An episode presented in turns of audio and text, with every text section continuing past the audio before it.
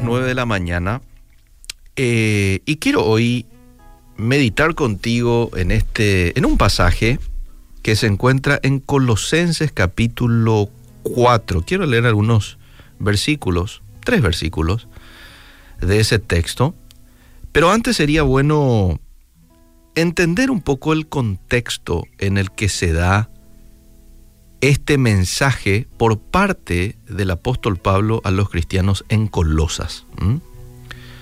Para entender un poquito y, ampliar el espectro.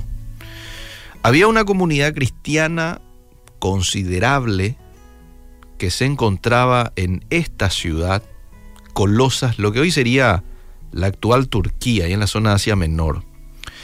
Colosas había sido una ciudad próspera, eh, pero cuando Pablo les escribe este pasaje que ya voy a leer enseguida, desde su cautiverio, él estaba en Roma, la ciudad no estaba siendo próspera como antes, al contrario, estaba en decadencia.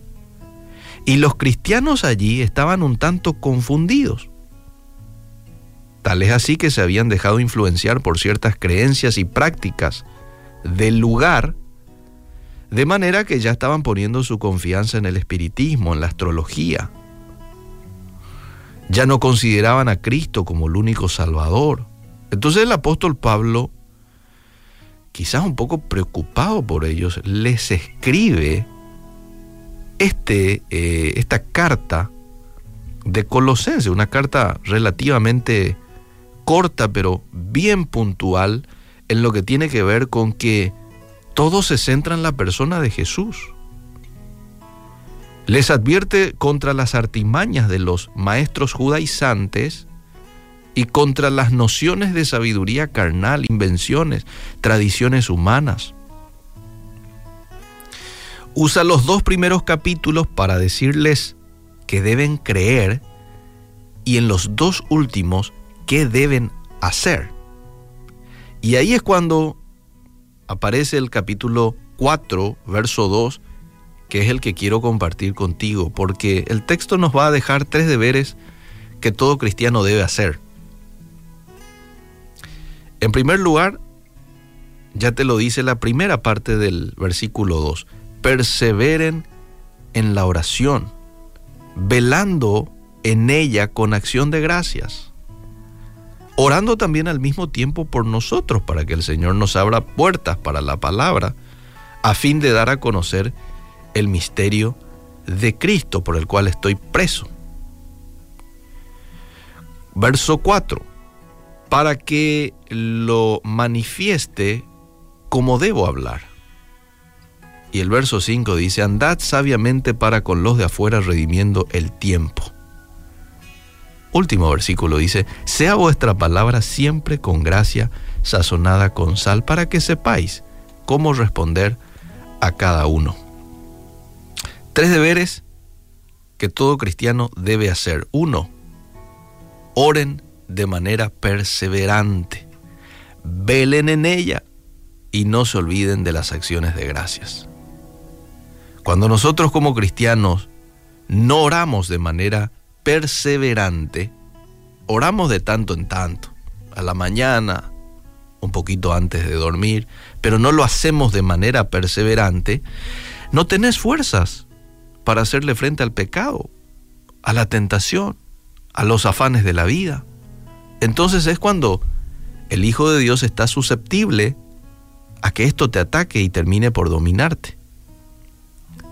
Porque una de las cosas que hace la oración es precisamente que te enfoca en el Todopoderoso. Y al enfocarte en el Todopoderoso te desenfoca del pecado, te desenfoca de la tentación, de tu debilidad, te desenfoca de la ansiedad, te desenfoca de los miedos. Por eso es que es muy importante mantener una vida constante de oración.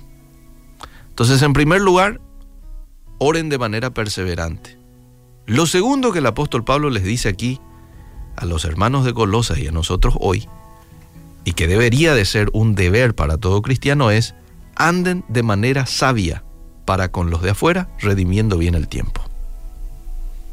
En medio de una generación desviada, El cristiano debe resplandecer como una antorcha en medio de la oscuridad. ¿Recuerdan ustedes las palabras de Jesús a sus discípulos ahí en el Sermón del Monte? Cuando les dice, ustedes son la luz del mundo, ustedes son la sal de la tierra.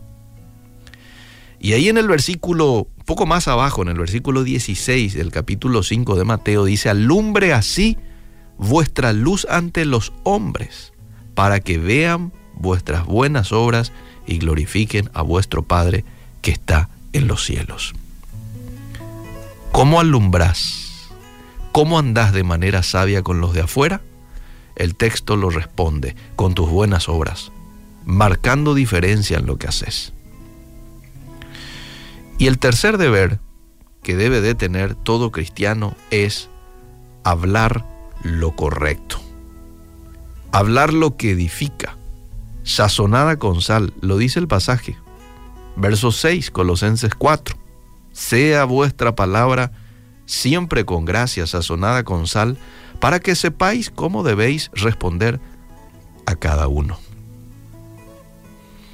Me gusta mucho lo que decía el rey David en cierta ocasión, Salmos 19, 14, él decía, sean gratos los dichos de mi boca y la meditación de mi corazón delante de ti, oh Jehová, roca mía y redentor mío. También lo podríamos relacionar a Efesios 4:29. También el apóstol Pablo dando este mandato a los cristianos a que ninguna palabra corrompida salga de la boca de ellos, sino la que sea buena para la necesaria edificación a fin de dar gracia al oyente. Es decir, Dios anhela que marquemos diferencia con nuestras acciones, que marquemos diferencia incluso con nuestro pensar, pero también que marquemos diferencia con nuestro hablar. Si todo el mundo hoy habla mal de otros, tus compañeros de trabajo hablan mal de un compañero allí o, de alguien, o en tu familia, bueno, haces vos la diferencia. ¿Y cómo haces la diferencia? No hablando mal. Quizás podés hablar bien de esa persona que está siendo maltratada por ellos en su hablar, ¿no? pero esperamos un ratito. Esta persona que ustedes están diciendo esto de él o de ella, esto también tiene de bueno. Mira que es un buen papá, mira que es una buena mamá. Eh, y ustedes se fijaron de que siempre él llega temprano, por ejemplo. Es puntual. Se fijaron que bien hace su trabajo. Y ahí le estás dando otro sentido al ambiente del momento y está tapando la boca de aquellos que están hablando mal de este prójimo probablemente ausente. Eh, si todo el mundo cuenta y se ríe de chistes verdes, ¿cómo marcas vos la diferencia? No riéndote. Vos no lo hagas. Vos no lo cuentes. Y es una manera en que marcas la diferencia. Ustedes son un pueblo santo, les dice Dios al pueblo de Israel, un pueblo adquirido por Dios, nación santa. Ese es el sentido eh, y es un poco el, el, significado amplio de la santidad, es el deseo que Dios ha tenido desde un principio para con su pueblo, el pueblo de Israel. Y hoy para cada uno de aquellos que se hacen llamar discípulos de Cristo. Y ahí entramos vos y yo. Que Dios nos ayude a poder tener en la vida práctica estos deberes. ¿eh? Orar de manera perseverante velando en ella y no olvidándonos de las acciones de gracias. Andar de manera sabia para con los de afuera y hablando lo correcto, lo que edifica.